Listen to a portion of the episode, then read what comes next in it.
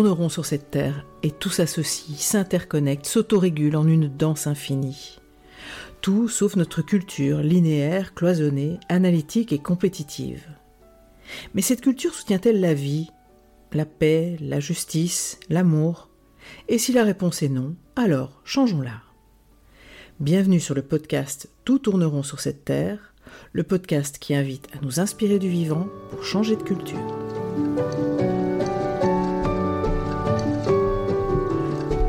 Suis Marine Simon, grande amoureuse du vivant et facilitatrice en intelligence collective et gouvernance participative. Je suis aussi l'auteur de l'ouvrage collectif Tout tourneront sur cette terre, nous sommes les seuls à l'ignorer. Mon postulat y est que l'ensemble des crises que nous vivons actuellement est dû à notre représentation du monde, aux croyances qui sous-tendent notre culture et aux actions qui en découlent. Dans ce podcast, nous explorons avec des chercheurs et chercheuses du vivant ce qui en fait les principes pour nous inspirer dans le tissage d'une nouvelle toile culturelle qui soutiendrait la vie. Ce podcast s'adresse à notre tête, mais aussi à nos sens et surtout à nos cœurs.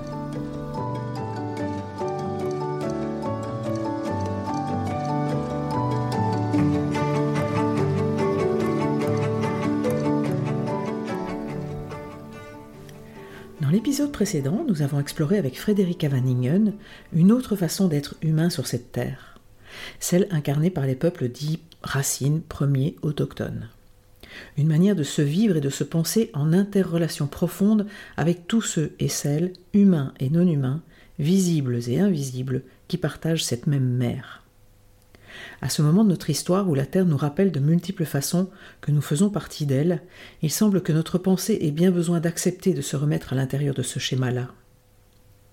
Et puisqu'il est souvent plus aisé de partir de soi, de sa propre expérience, je vous propose d'explorer dans ce nouvel épisode en quoi les cycles, les rythmes, les interrelations génératrices de vie sont aussi profondément inscrits dans la chair de notre espèce, dans notre première terre, nos corps, et en particulier dans celui des femmes en quoi, au-delà de toute question de genre et d'adéquation à l'incarnation qui est la nôtre, ce qui se passe dans le corps des femmes est l'expression d'une véritable sororité avec notre planète. J'accueille pour ce nouvel épisode Fredou Brown, journaliste et anthropologue de formation, engagée dans le secteur associatif et l'éducation permanente. Elle est également formatrice en gestion naturelle de la fertilité et animatrice d'ateliers d'autosanté pour les femmes.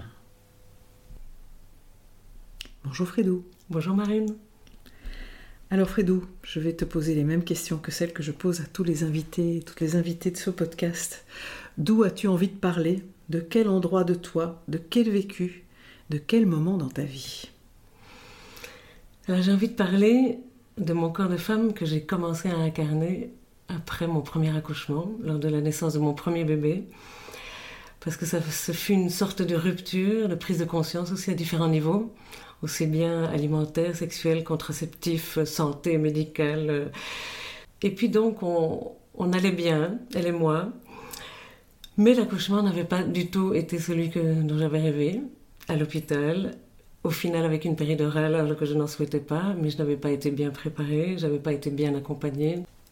Mais, mais, ce fut le point de départ de toute une série de remises en question aussi bien sur moi que sur le, domaine médical et le domaine de la santé, enfin voilà, sur plein plein plein de, choses, euh, qui, qui m'a amené à finalement découvrir, ou, en tout cas à entamer un chemin de découverte sur mon propre corps, à refuser la pilule, à faire un autre chemin, à, à faire d'autres choix. Et puis j'ai eu deux garçons ensuite, deux accouchements à la maison extraordinaires, accompagnés par une sage-femme, par le papa bien sûr. Et tout a été extrêmement différent et j'ai retrouvé mon pouvoir et ma puissance de femme à ce moment-là. Est-ce que tu peux en dire un peu plus sur ce qui avait vraiment été euh, difficile, douloureux et que tu ne voulais pas revivre après ton premier accouchement, dans, ce vécu de femme, dans ton corps de femme? Qu'est-ce qui euh, ne pouvait pas se répéter? Voilà. la dépossession, la dépossession et, puis l'ignorance aussi de mais l'ignorance qui datait depuis depuis toujours depuis que je suis petite et sans doute depuis des siècles j'ai des tas de choses que je ne savais pas de mon corps de femme et, de alors même si évidemment quand on est enceinte aujourd'hui ben tout à coup on, achète plein de livres et puis on voilà on tente de s'informer Bon, à savoir que pour mon premier bébé, j'étais en Amérique latine, j'étais coopérante à ce moment-là. Euh, je me suis retrouvée quand même d'autres pères, et donc c'était quand même un peu compliqué pour moi de. Bon, ça n'avait pas été forcément un choix non plus, ça a été comme un, bébé surprise, mais un bébé surprise que j'ai vraiment clairement euh, accepté et accueilli.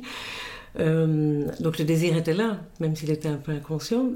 Et euh, donc j'ai pas, pas eu assez de temps, mais j'ai pas eu de temps avant non plus, parce que je pense qu'on ne transmet pas aux jeunes filles ou aux enfants ou aux hommes, on leur transmet absolument pas euh, finalement toutes ces informations et sur le corps et sur l'accueil du bébé et sur ces différentes choses-là.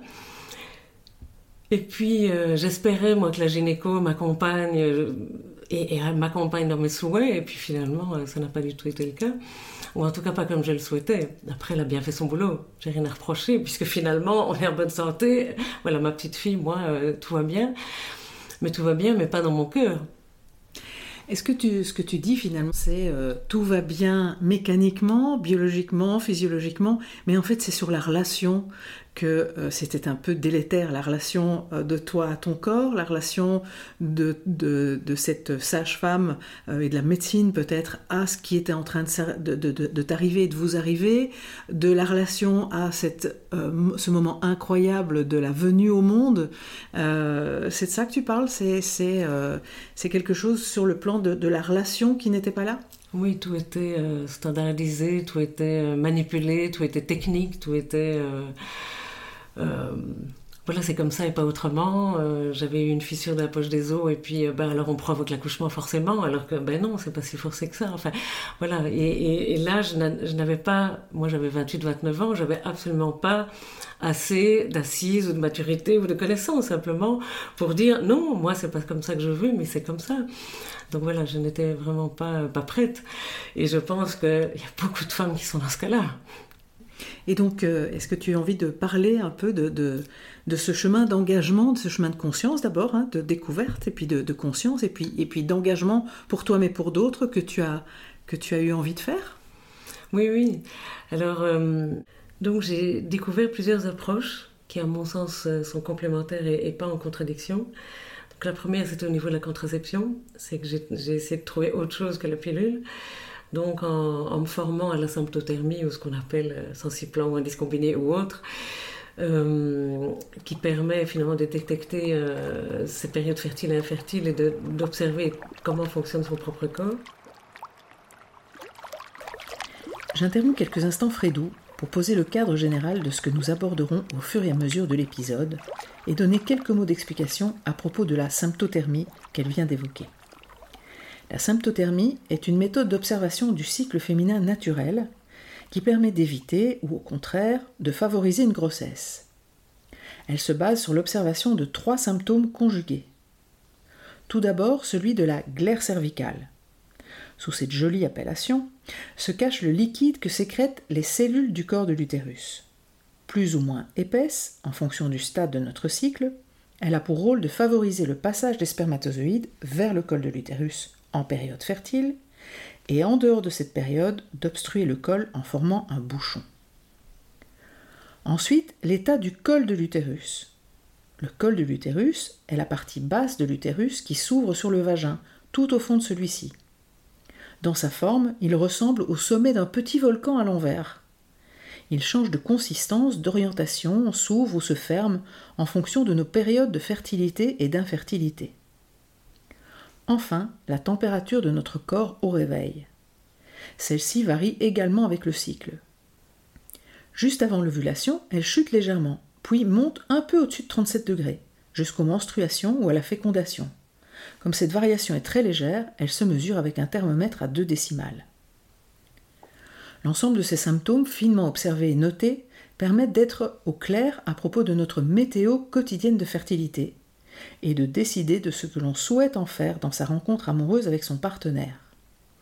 Un bel espace de connaissance, de célébration et de dialogue à propos de cette expression du vivant une pratique pour laquelle il est recommandé de se faire accompagner au début par un ou une professionnelle de santé. Je repasse la parole à mon invité. Ensuite, j'ai approché euh, le self-help ou l'autosanté, comme on, pourrait le traduire en français, qui permet de rendre le savoir gynécologique accessible au plus grand nombre de femmes face à l'hypermédicalisation des étapes de vie. Donc c'est une manière de se réapproprier son corps, sa santé, sa sexualité, euh, et ce, dans une démarche collective. Euh, ensuite, il y a une approche un peu plus spirituelle ou un peu plus de développement personnel, qui est une redécouverte de son cycle, en phase avec celui de la Lune, de la Terre, en phase avec les saisons, euh, et en phase avec les fameux archétypes euh, qui, qui, ont été diffusés surtout par Miranda Gray, la sorcière, la vierge ou la jeune fille, la mère, l'enchanteresse, et tous ces archétypes qui viennent de différents contes, différentes mythologies, des récits qui sont liés à ces, différents cycles de la nature. Alors je te propose que qu'on aille voir ces différentes étapes, que tu nous emmènes surtout sur ce chemin au fur et à mesure de cet épisode. Euh, pour ma part, j'aime à dire que le vivant a prévu pour notre espèce qu'elle soit constituée de deux sexes différents, et que c'est la réunion de ces deux sexes différents qui lui confère le pouvoir de créer elle-même de la vie. En plus de ça, bah, il se fait que le vivant nous a créés avec de la conscience, avec cette capacité de prendre du recul, d'apprendre, d'évoluer psychiquement tout autant que physiquement et mentalement. Et je me dis que s'il n'y avait pas là un vrai sujet d'exploration et d'apprentissage, bah, peut-être que le vivant, il nous aurait créé hermaphrodite et sans conscience. Voilà. Et du coup, moi personnellement, je trouve ce défi de la relation avec l'autre autre euh, particulièrement passionnante, de découvrir en quoi ensemble nous formons un tout au service de la vie, comme le disent les peuples racines, et peut-être euh, pour aller dans cette rencontre-là, ben, la première chose, euh, c'est de découvrir effectivement ce qui se passe déjà chez soi. Hein. et, cet épisode nous invite à ça. Euh, d'aller voir ce qui se passe, en tout cas dans le corps des femmes, comment le vivant s'exprime euh, dans le corps de femmes. Parce que quand même, euh, bah, c'est une sacrée aventure ce corps féminin, hein, qui, pour permettre à la vie de se développer, va accueillir pendant neuf mois un bout d'océan, dans lequel les cellules vont jouer leur plus belle partition. La rencontre entre l'ovule et le spermatozoïde, suivie d'une série impressionnante de segmentation, la nidification, avec tous les branchements nécessaires au développement de la vie, entre l'embryon et sa mère. C'est quand même assez miraculeux et Gauthier nous disait dans le premier épisode que euh, ça c'est déjà le résultat d'une symbiose qui était une ancienne, un ancien parasitisme entre un virus et, euh, un, être euh, précédant les, mammifères et qui permettait du coup que, le corps de la mère ne rejette pas, que le, système immunitaire de la mère ne rejette pas ce corps étranger qu'est l'embryon et puis le, bébé plus tard. Donc ça, on est déjà devant une innovation du vivant fabuleuse. Et puis, il y a ces neuf mois de couvaison et, ce tissage progressif de la relation entre ces deux êtres. Et euh, pour être une maman, moi aussi, euh, je, et avoir aussi vécu euh, des accouchements bien violents, je trouve qu'il y a là quelque chose euh, dont je témoignerai qui est euh, comme quelque chose qui se déchire euh, dans cette relation tissée au jour le jour avec cet être dont on ne connaît rien mais dont on connaît tout parce qu'on le sent, on le sent bouger, on sent ses humeurs, on sent ses élans, on sent voilà un accouchement violent vient déchirer quelque chose, vient donner l'impression de déchirer quelque chose de ce tissu relationnel patiemment tissé entre nous.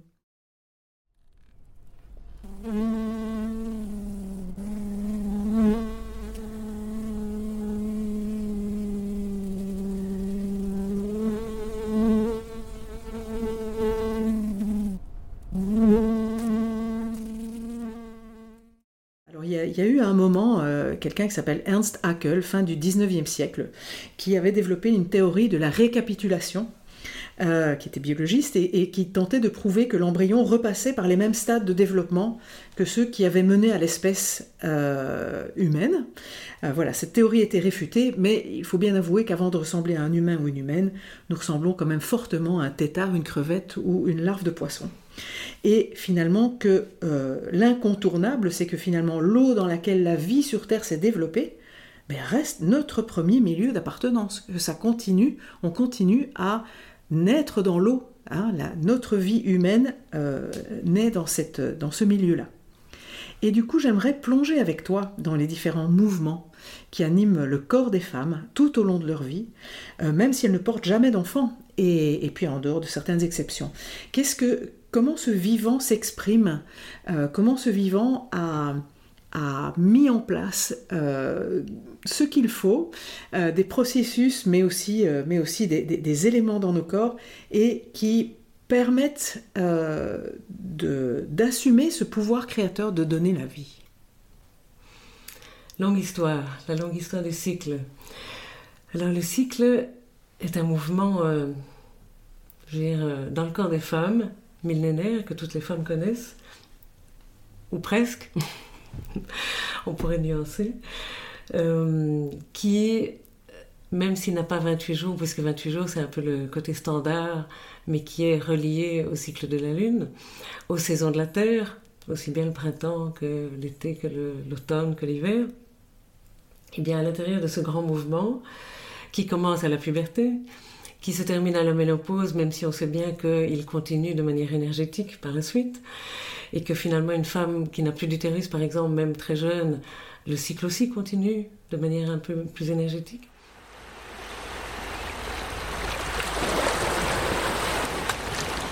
Oui, parce que finalement, euh, comme tu le disais, euh, on peut vraiment reconnaître dans nos ventres euh, toutes les saisons en un mois. Hein. On pourrait se dire que le printemps, mais c'est la, préparation de l'ovocyte hein, dans, les ovaires et l'ovulation, hein, un peu comme, voilà, comme au printemps, quand les, bourgeons sont prêts à éclore, quand les fleurs sont encore en bouton et puis qu'elles éclosent, et que la paroi de l'utérus s'épaissit pour accueillir l'œuf éventuel. Euh, que s'il y a fécondation, ben, c'est peut-être un, long été de neuf mois qui se prépare, avec le fruit qui mûrit.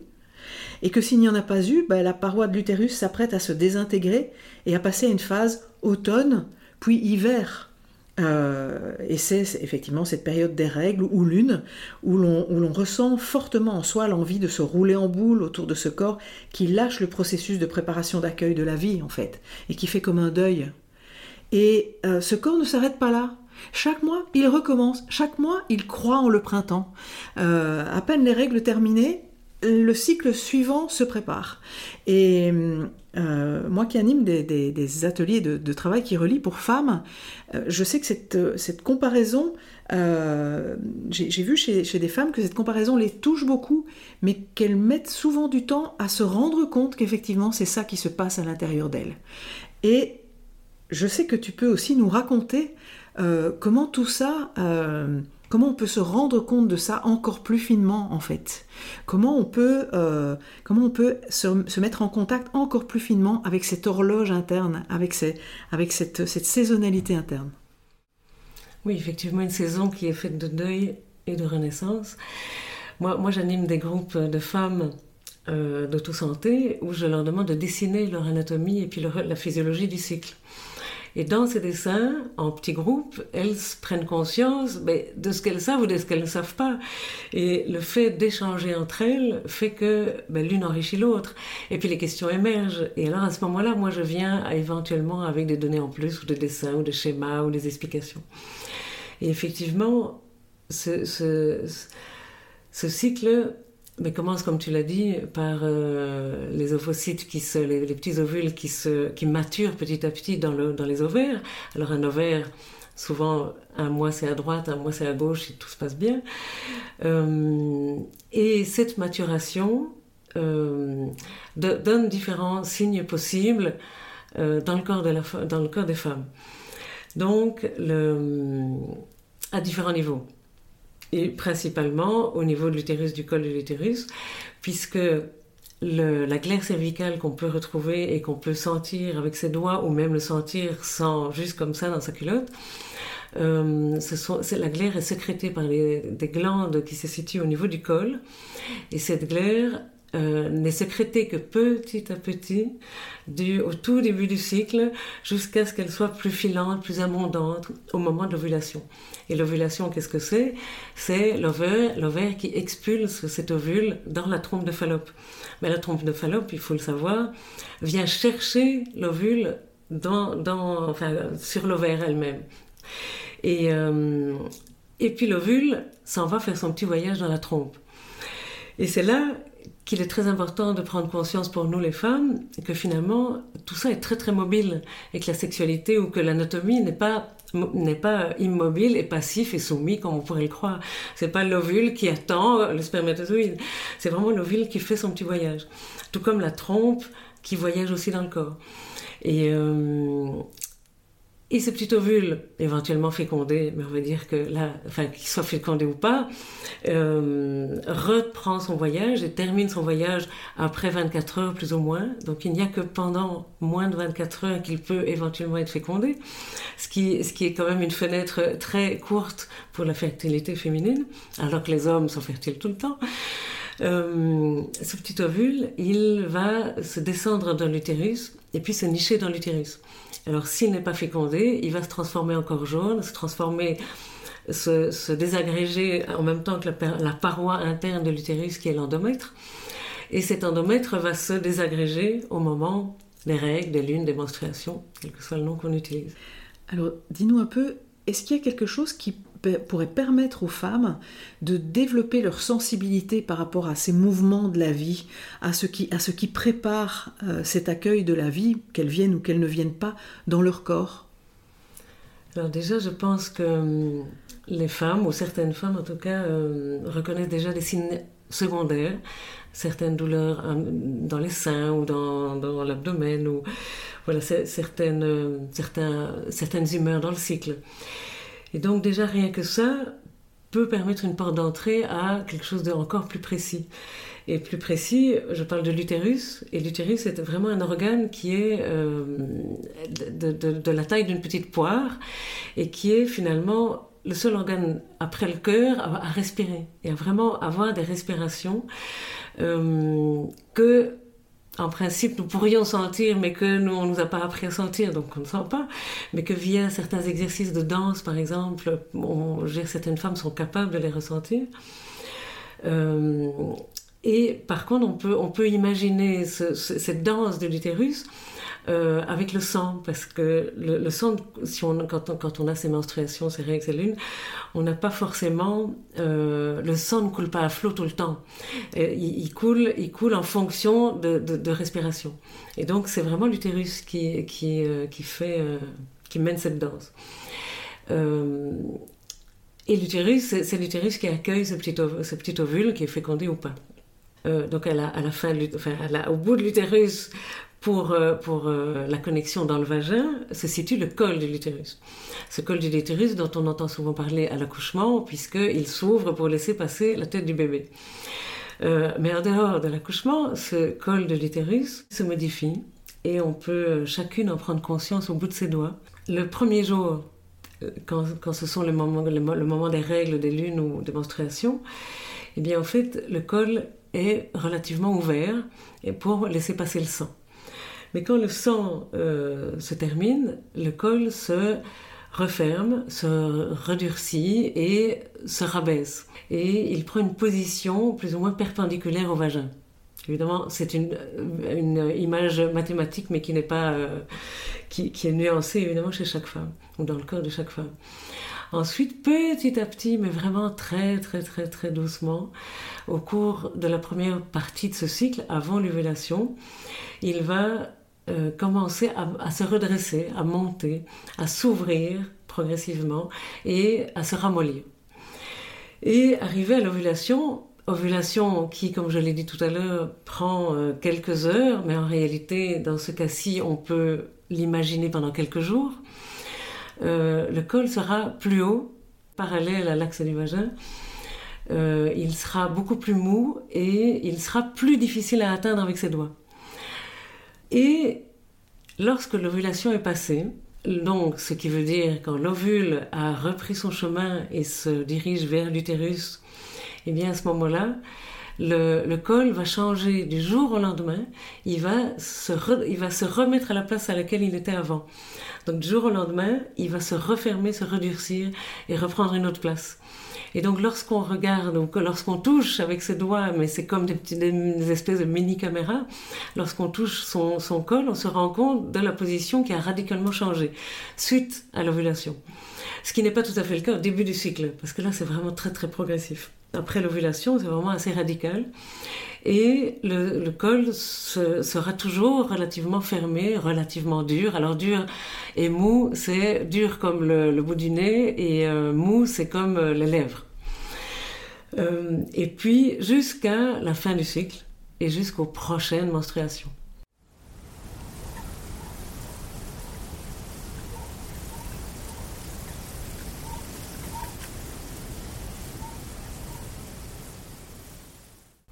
Donc en fait, ce que tu dis, c'est que euh, cet utérus euh, se prépare non seulement euh, à l'intérieur, mais, mais prépare sa porte d'entrée. C'est un petit peu comme si au début du cycle, la porte était fermée, et puis plus on va vers l'ovulation, plus la porte s'ouvre, plus, plus voilà l'accueil d'un possible, d'une possible fécondation est là. Et puis une fois que l'heure est passée, l'heure c'est l'heure, et, et, le, et, le, col de l'utérus se, revient dans sa position initiale. Exactement. Et moi, le, l'image que j'ai quand tu en parles, c'est un peu comme un balancier en fait.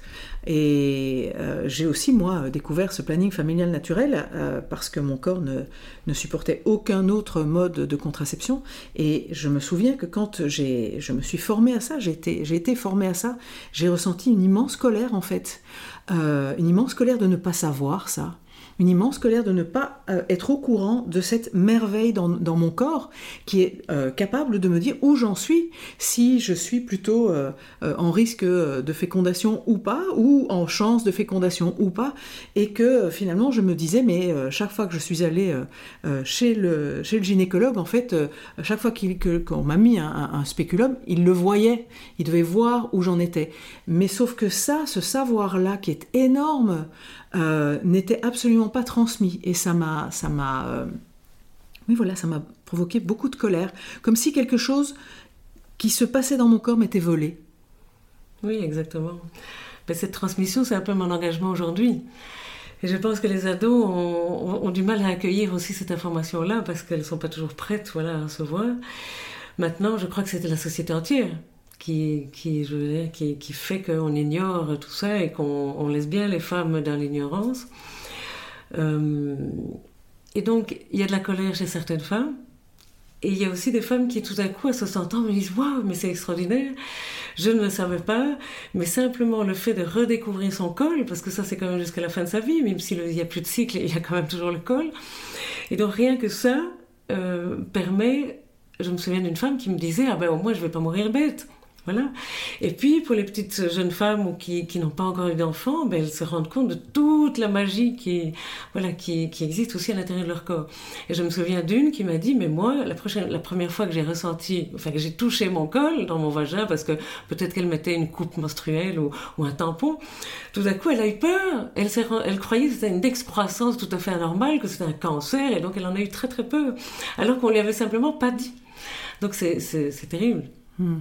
Moi, ce qui, me touche vraiment à, à aborder ça, c'est de montrer à quel point dans notre culture, nous sommes coupés du vivant à l'extérieur, mais coupés du vivant à l'intérieur aussi dans, notre propre corps, comme nous n'avons pas conscience. Alors je, rêve de rencontrer quelqu'un qui qui puisse euh, me raconter et nous raconter à quel point notre corps est une première terre, à quel point euh, euh, les cellules se débrouillent pour, pour faire en sorte que nous soyons vivants à chaque instant, raconter les processus de mort, de renaissance, autres même que celui-là, les processus d'auto-guérison qui se passent sans, sans que l'on ait à décider quoi que ce soit. Voilà, et, moi, effectivement, euh, euh, cette découverte de, cette, euh, cette, expression de la sororité de la terre à l'intérieur de nos ventres me semble extrêmement importante. Et quand on regarde chez les peuples racines, eux qui ont une culture vraiment enchevêtrée au vivant et à leur appartenance à la terre, on voit bien qu'ils ont aussi une autre manière d'aborder ça. Pour eux, une jeune femme qui, euh, qui devient pubère, à partir du moment où elle est en contact avec son sang, en fait, elle est mise en contact avec son pouvoir créateur de la vie. Et c'est célébré. Euh, souvent, d'ailleurs, les filles sont pubères à peu près tout en même temps, elles sont réglées à peu près tout en même temps. Euh, tout cela donne lieu à des célébrations, des célébrations par les hommes et les femmes, parce que chez eux, ce n'est pas quelque chose qui appartient au corps de la femme, c'est quelque chose qui appartient à l'espèce.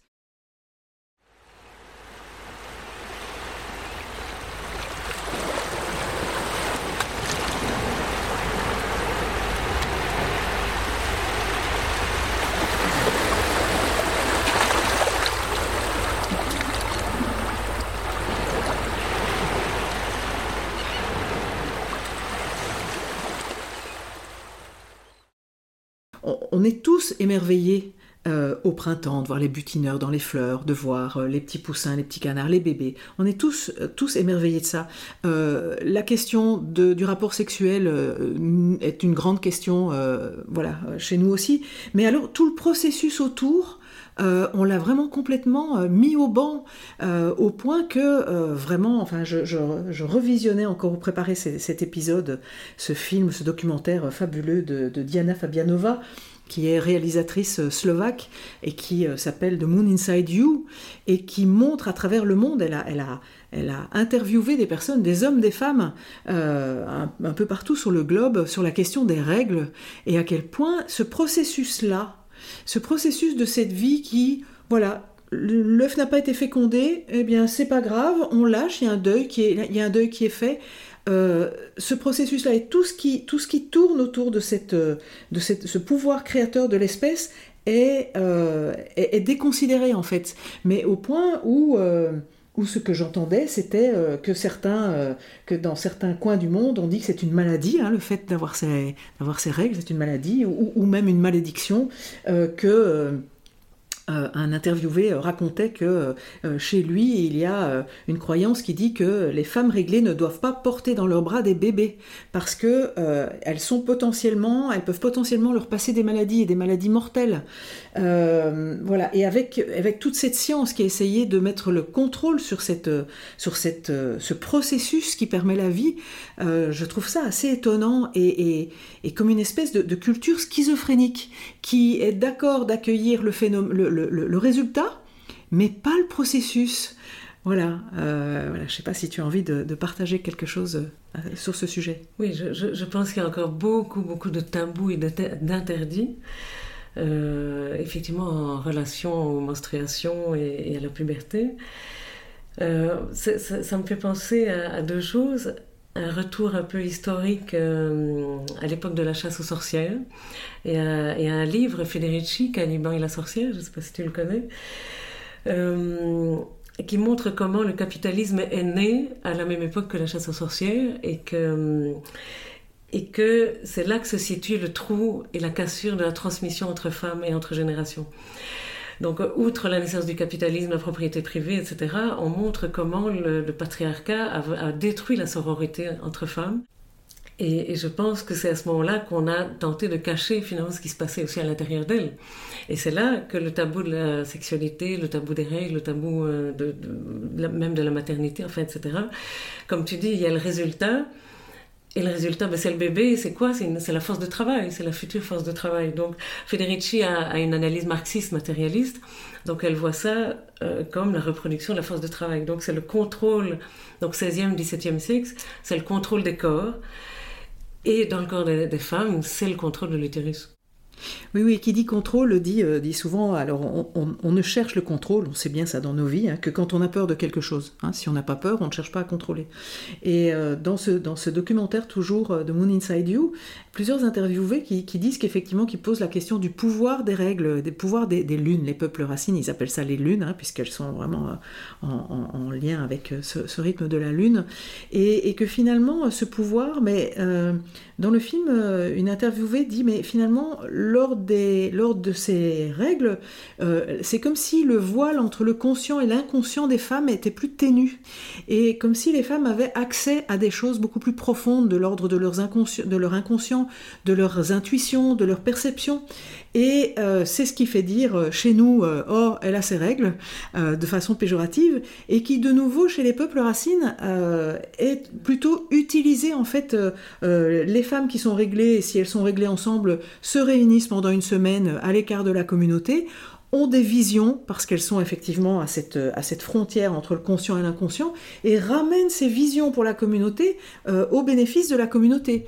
Euh, voilà, euh, elles ont peut-être eu l'intuition que une saison va être sèche ou difficile, ou voilà. Et là, on en fait quelque chose. Alors que chez nous, toute cette partie-là et finalement tout ce qui se passe dans ce corps féminin euh, vraiment, a vraiment été frappé de d'interdits, de silence, de honte. Euh, et, du coup, c'est tout le pouvoir créateur du féminin, hein, du féminin qui nidifie, du féminin sensible, du féminin qui ressent, du féminin qui accueille, qui, a été, qui a complètement dévalorisé et dont on a vidé en fait notre culture. Complètement, comme tu le dis, c'est une revalorisation ou une valorisation chez les peuples racines au premier. Et, euh, et puis c'est une dévalorisation, une disqualification du genre féminin ici dans, ici dans notre société occidentale. Euh, disqualification, ben, comme on l'a dit, qui fait, qui, fait, euh, qui fait du mal autant dans l'ignorance que dans, que dans les conséquences finalement de nos, de nos choix de vie aussi. Et donc, petite anecdote, c'est euh, des, mères qui ici ont, enfin des mamans qui ici ont, ont envie de créer des nouveaux rites de passage. Et donc, des rites de passage principalement pour leurs filles qui deviennent pubères. Et euh, c'est là que les premières lunes, les premières menstruations peuvent, euh, oui, peuvent apporter autre chose à cette petite jeune fille en fleurs qui va devenir une femme. Et donc l'accueillir dans un cercle de femmes qui seraient euh, entouré par les hommes, eh bien, pourrait effectivement donner une image beaucoup plus positive et valoriser beaucoup plus la féminité. Et euh, donc cet accueil de, de ce qu'elle est, sans tabou et euh, avec toutes les informations adéquates aussi.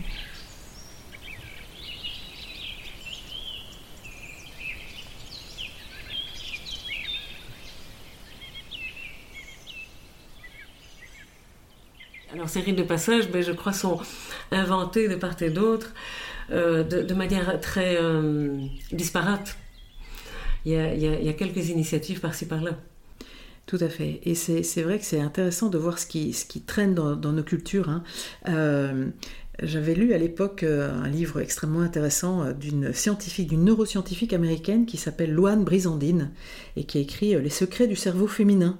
Et où elle développe que bien sûr le cerveau masculin et le cerveau féminin se ressemblent physiologiquement, ce qui n'est pas du tout pareil, c'est le bain hormonal dans lequel ils, ils, baignent tous les deux et qui produit des choses différentes dans un corps de femme et dans un corps d'homme. Et elle s'était rendue compte lors de ses études que les souris de laboratoire qui étaient utilisées pour être euh, euh, observées et, servir. Euh, voilà, servir les, études que l'on applique théoriquement à, même à notre espèce, puisque les, les, souris sont réputées avoir une, une, organisation sociale proche de la nôtre, en fait étaient toutes mâles. Et elle avait posé la question de, de, ce choix et lui avait été répondu que c'est parce que les femelles étaient trop instables. Et c'est intéressant pour moi de voir que nous sommes à un moment de notre culture où le cycle, les rythmes, euh, les variations euh, d'énergie euh, sont vus comme des défauts par rapport à une espèce de normalité où il faudrait toujours être au top dans cette culture du, contrôle. Et de nouveau, si je fais un, détour par les, par les peuples racines, chez les Navarros, la, la déesse la plus importante est femme changeante c'est quand même assez, c'est assez énorme. Elle est, le symbole suprême de la fécondité, de la fertilité, euh, puisque, euh, puisque elle est, euh, leur culture est enracinée dans le corps et l'esprit de la terre-mère, qui elle-même est mue par des cycles et des rythmes. Et pour eux, cette, cette, déesse incarne le mouvement sacré de la vie, et elle est honorée par les hommes et par les femmes. ce n'est pas, pas quelque chose que les femmes honorent secrètement dans leur coin parce que c'est un truc de gonzesse. Non, c'est le principe même de la vie et de, de son mouvement, de ces vagues permanentes euh, qui, sont, euh, qui sont la normalité euh, sur, cette terre. Hein. On l'a vu avec, avec Gauthier, on l'a vu avec Hervé. Voilà, et donc moi je me, je me pose vraiment la question de comment on fait pour reprendre le chemin? Comment, comment en tant que femme, puisqu'effectivement ça se passe, Frédérica le disait, hein, c'est vraiment chez les peuples racines quelque chose qui est, qui est conscientisé. Bien sûr, il y, a, il y a le corps de l'homme, le corps de la femme. Dans le corps de l'homme, il y a aussi des cycles, j'ai appris, mais qui sont, moins, qui sont moins perceptibles. Et donc on est vraiment sur une, sur une incarnation de, de cycle dans le corps de la femme qui pour moi, constitue un chemin pour l'espèce, un chemin pour reprendre conscience. Et donc, comment est-ce que, euh, comment est-ce que on pourrait, comment les femmes peuvent effectivement euh, opérer ce retournement, ce retournement, cette révolution, c'est-à-dire ce, retour à cette origine qui se passe dans leur corps à chaque minute, chaque jour. Euh, elles peuvent être en contact, elles peuvent prendre soin de ça, elles peuvent être à l'écoute euh, de cette formidable terre en fait qu'elles portent, qu'elles portent à l'intérieur d'elles-mêmes.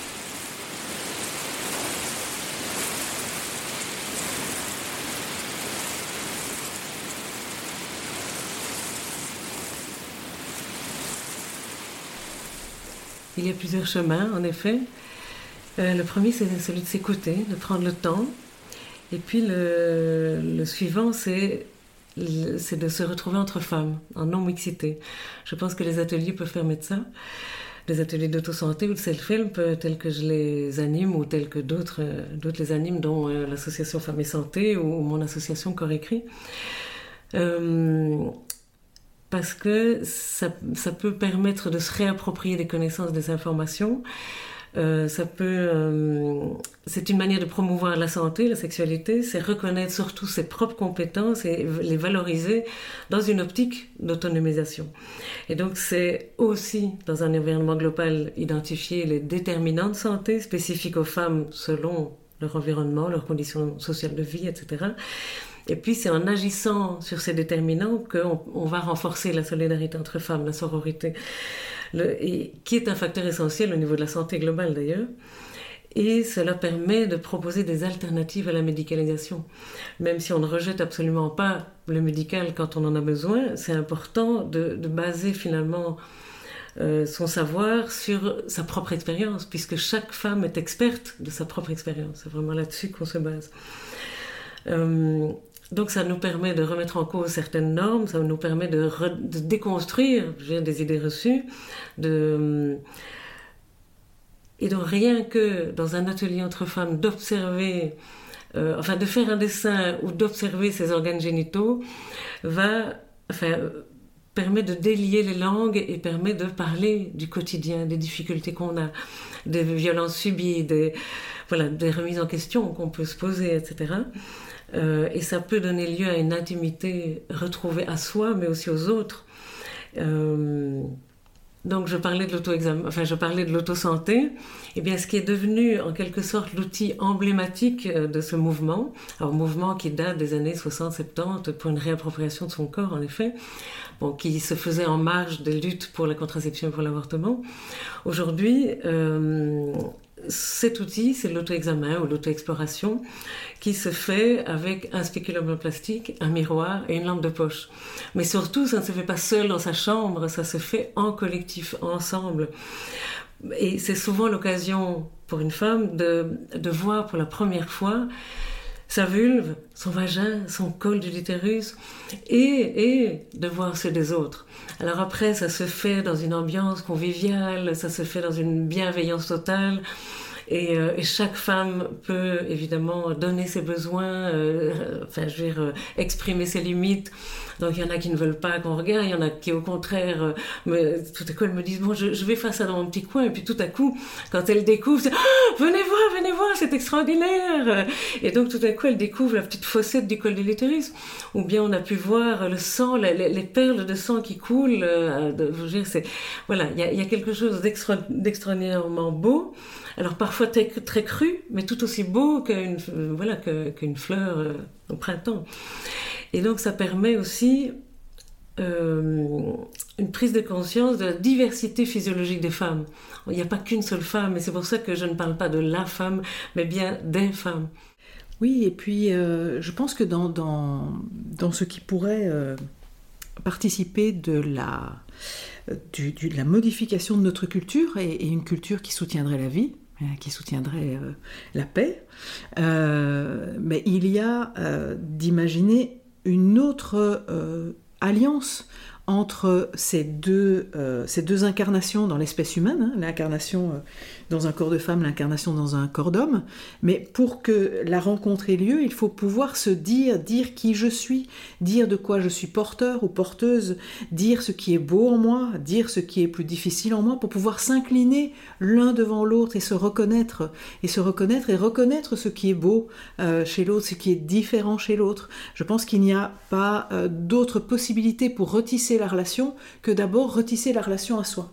et j'entends que ces ateliers permettent aux femmes de se reconnaître elles-mêmes parce qu'elles ont le miroir des autres femmes.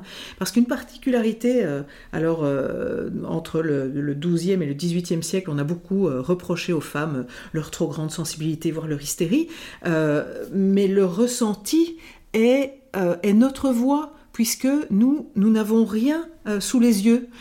tout se passe à l'intérieur de nous. Alors euh, oui, avec un spéculant en plastique et, un miroir, mais si on n'a pas ces accessoires, et encore on ne voit qu'une toute petite partie, on est obligé de faire confiance à ce que l'on ressent. On est obligé de faire confiance à ce qu'on ressent quand on ovule, quand on va être réglé, quand on est enceinte, quand on tombe enceinte. Est-ce que ce bébé à l'intérieur va bien, il va moins bien, il est calme? Voilà. Et donc c'est normal qu'on ait développé le ressenti. Euh, voilà. Et je me dis que... Euh, c'est ça qui est magnifique en fait dans ces corps différents, c'est que pour moi ces incarnations différentes emmènent à des apprentissages différents et à des richesses différentes.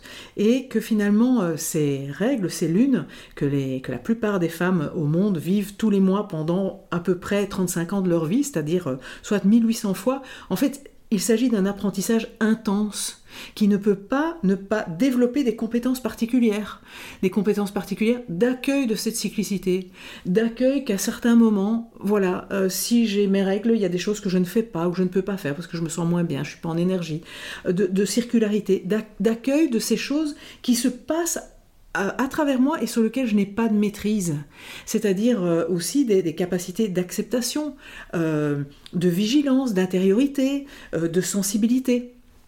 Et que euh, finalement, quand on, regarde euh, notre culture, ben, on voit bien que ce sont des compétences particulières dont nous aurions bien besoin aujourd'hui pour nous remettre dans le schéma du vivant. Hein.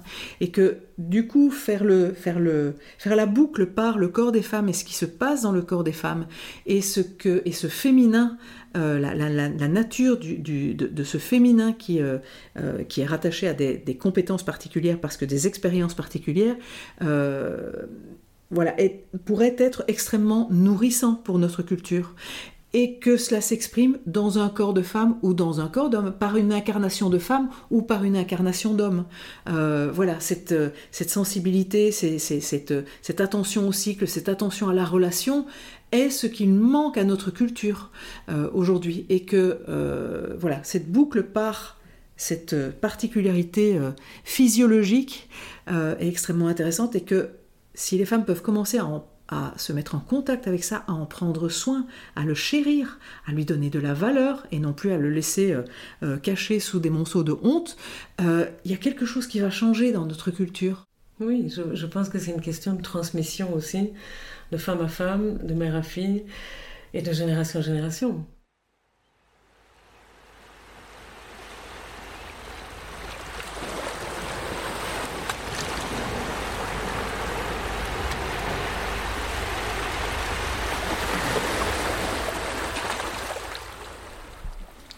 Travers tes accompagnements de groupes de femmes, euh, qu'observes-tu, toi, aujourd'hui, qui irait dans le sens d'un changement de culture et d'une réconciliation entre notre espèce et l'ensemble du vivant? Ce que j'observe aujourd'hui chez les femmes, c'est que euh, si elles sont proches de leur nature physique, ça peut être aussi un levier de résistance, une protestation symbolique.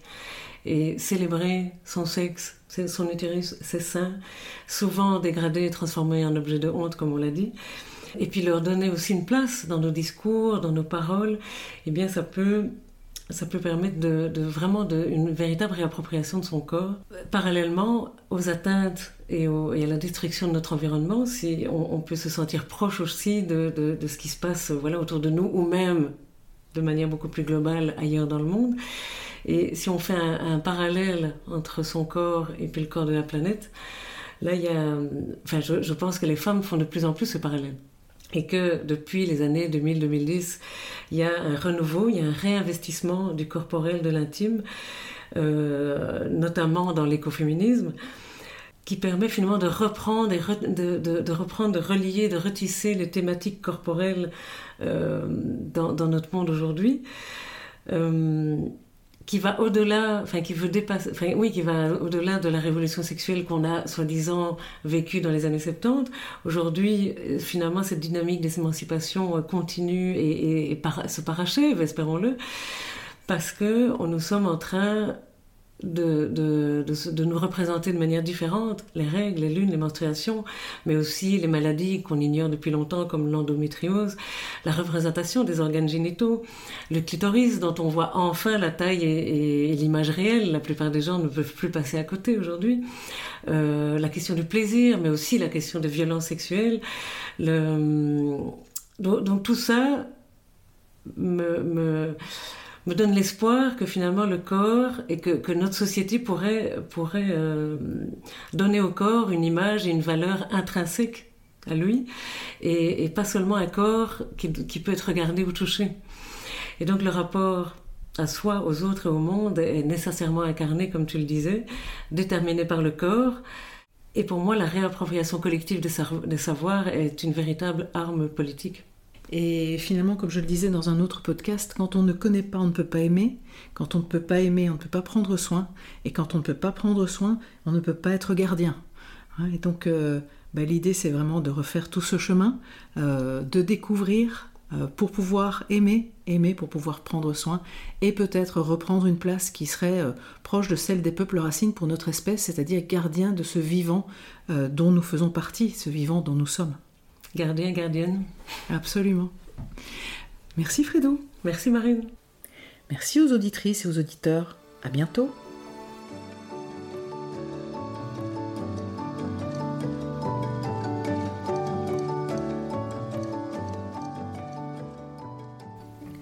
Dans cet épisode, nous nous sommes offerts avec Fredou Brown un voyage totalement auto-centré, le nez dans nos nombrils, celui des corps féminins en particulier. Nous avons exploré en quoi ces corps sont le théâtre d'une valse à quatre temps, si semblable à celle des saisons qui rythment la vie sur notre terre de part et d'autre de l'équateur. Et cela douze à treize fois par an. Et nous avons découvert que le vivant a prévu, au creux de nos ventres, de nous délivrer un bulletin météo quotidien de notre fertilité, que nous sommes encore bien trop nombreux à ignorer. Au travers de ce témoignage, j'espère avoir réveillé en chacune, chacun, l'émerveillement pour l'intelligence et la poésie du vivant jusqu'au creux de nous-mêmes. Le mois prochain, je vous proposerai un épisode de saison. Puisque nous serons en août, même s'il peut s'écouter à n'importe quel moment, je vous proposerai un temps méditatif, un temps hors du temps, ou plutôt une plongée dans le temps profond de notre histoire à toutes et tous, celle du vivant sur la Terre et je vous partagerai comment les peuples amérindiens proposent de prendre soin de cet immense héritage. À très bientôt!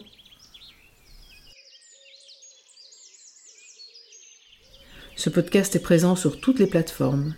N'hésitez pas à vous y abonner et à en parler autour de vous pour tisser ensemble la toile d'une nouvelle culture. Le montage de cette série est assuré par ma complice Caroline Irigoyen, elle-même auteure du podcast Fréquence collective, qui traque toutes les formes possibles d'intelligence collective.